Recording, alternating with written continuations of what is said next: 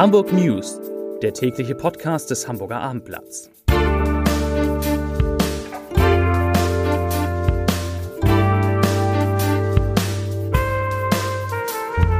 Herzlich willkommen. Mein Name ist Lars Heider und heute geht es in diesem Podcast um drei erfreuliche und eine nicht so erfreuliche Entwicklung in der Corona-Pandemie in Hamburg. Die weiteren Themen, die Hochbahn hat nur noch die Hälfte ihrer Fahrgäste, bei den Hamburger Geburtskliniken gibt es eine neue Reihenfolge und St. Paulis Sportchef hat in Würzburg wüst gepöbelt. Dazu gleich mehr. Zunächst aber die Top 3, die drei meistgelesenen Themen und Texte auf abendblatt.de. Auf Platz 3 erneuter Besucheransturm in Harz und Deister. Auf Platz 2 St. Paulis Sportchef Bornemann beleidigt Würzburgs Trainer. Und auf Platz 1 Corona. So niedrig ist die Impfquote in Hamburg. Die schönsten Tage in dieser tristen Lockdown-Zeit sind ja jene, an denen die drei wichtigsten Corona-Parameter in Hamburg sinken. Und heute ist so ein Tag. Die Zahl der gemeldeten Neuinfektionen liegt bei 433. Vor einer Woche waren es noch 568, also 100, deutlich mehr als 100 mehr. Die 7-Tage-Inzidenz, die fällt von 144,2 auf 137,1. Neuinfektionen je 100.000 Einwohner und in Hamburgs Krankenhäuser müssen aktuell 592 Menschen mit Covid-19 behandelt werden. Am Mittwoch waren es noch 618. Von diesen eher erfreulichen Zahlen zu einer unerfreulichen. Hamburg liegt bei der Quote der Corona-Impfung im bundesdeutschen Ländervergleich im unteren Drittel. Das geht aus den heute veröffentlichten Zahlen des Robert Koch Instituts hervor. Zwar ist die Zahl der Corona-Schutzimpfungen in der Hansestadt zuletzt allein an einem Tag, nämlich gestern um 17 Prozent gestiegen.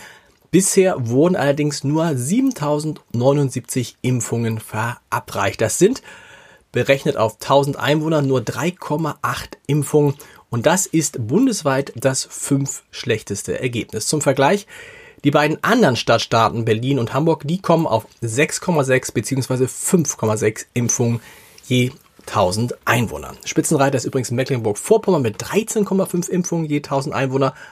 Und der Bundesschnitt liegt bei 5,0. Auch da liegt Hamburg leider da drunter. Die mit 3561 meisten Impfungen erfolgten bei uns in der Stadt aus beruflichen Gründen, also etwa bei Ärzten, medizinischem und Pflegepersonal.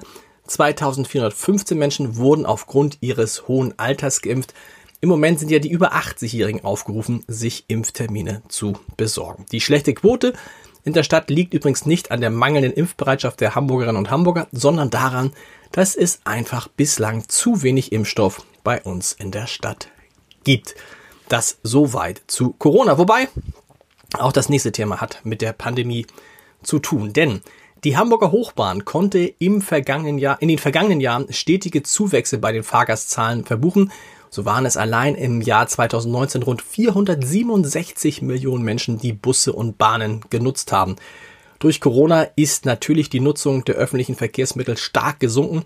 Für das vergangene Jahr rechnet die Hochbahn jetzt mit einem Umsatzverlust von mehr als 100 Millionen Euro. Und aktuell liegen die Fahrgastzahlen nur noch bei 50 Prozent der Vergleichswerte aus dem Januar 2019. Das hat Hochbahnchef Henrik Falk heute in einem Interview mit dem Hamburger Abendblatt gesagt. Und er glaubt, dass es voraussichtlich bis zum Ende des Jahres 2022 dauern wird, bis die Zahl der Fahrgäste im öffentlichen Nahverkehr wieder das Niveau der Zeit vor Corona erreichen werden. Die die Hochbahn, die fährt auch im zweiten Lockdown, der ja jetzt bis mindestens Ende Januar dauert, noch nach dem regulären Fahrplan. Der Grund, die Fahrgäste sollen wegen der Pandemie möglichst weit voneinander entfernt sitzen können. Es gibt einen neuen Spitzenreiter, was die Zahl der Geburten in Hamburgs Krankenhäusern angeht. Äh, aber erstmal die Zahl, die allgemeine Zahl in Hamburg sind im vergangenen Jahr 24.705 Babys auf die Welt gekommen. Das waren 394 weniger als im Vorjahr. Und wo haben die meisten das Licht der Welt erblickt? Zum ersten Mal, glaube ich, in der Asklepios Klinik Altona, die von Professor Volker Ragosch geführt wird. Da kamen 3498 Babys zur Welt. Knapp dahinter liegt das Albertinen Krankenhaus mit 3392 Geburten und dann folgt die Asklepios Klinik Barmbek mit 3355. aus für Postbankfilialen. Nach der Schließung der Post und der Postbankfiliale an der Hohe Luftchaussee stehen nun drei weitere Hamburger Standorte vor dem Aus. Die Schließung der Filiale an der Schlüterstraße 51 in Roter Baum ist genauso für die zweite Jahreshälfte geplant wie die Schließung der Filialen an der Blankeneser Bahnhofstraße 19 in Blankenese und im Altendorf 24 in Volksdorf. Warum werden die Filialen geschlossen? Wir haben einen Sprecher der Post gefragt und er sagt schlicht, sie rechnen sich nicht mehr, sie sind nicht mehr wirtschaftlich. Zum Sport und damit zu einer Beleidigung. Das für den Abstiegskampf so wichtige Feuer, das war beim FC St. Pauli am gestrigen Mittwochabend nur auf der Ersatzbank zu spüren, beziehungsweise an der Ersatzbank. Denn während des Kellergipfels bei den Würzburger Kickers, das am Ende mit 1 zu 1 endete, wurden immer wieder Provokationen zwischen beiden Lagern ausgetauscht. Paulis Sportchef Andreas Bornemann schoss dabei allerdings deutlich über das Ziel hinaus. Auf der Tribüne war zu hören, dass der 49 Jahre alte Funktionär Würzburgs Trainer Bernd Trares übel bepöbelte. Die genaue Wortwahl, die erspare ich mir jetzt mal. Klar ist anscheinend nach zwölf sieglosen Spielen und drei Punkten Rückstand auf einen Nicht-Abstiegsplatz liegen die Nerven beim FC St. Pauli offenbar blank.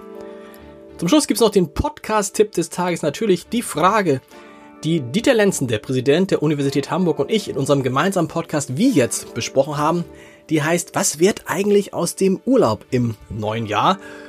Und Dieter Lenzen, der glaubt, dass man das ganze Jahr hindurch seine Urlaubsentscheidung möglichst spät treffen sollte, um keine Schwierigkeiten zu bekommen. Und er, er kann sich auch vorstellen, dass es bestimmte Art von Reisen, bei denen es vorrangig ums Trinken und ums Feiern geht, erst einmal gar nicht mehr geben wird. Das komplette Gespräch hören Sie unter www.abendblatt.de slash podcast. Und wir hören uns morgen wieder. Bis dann. Tschüss.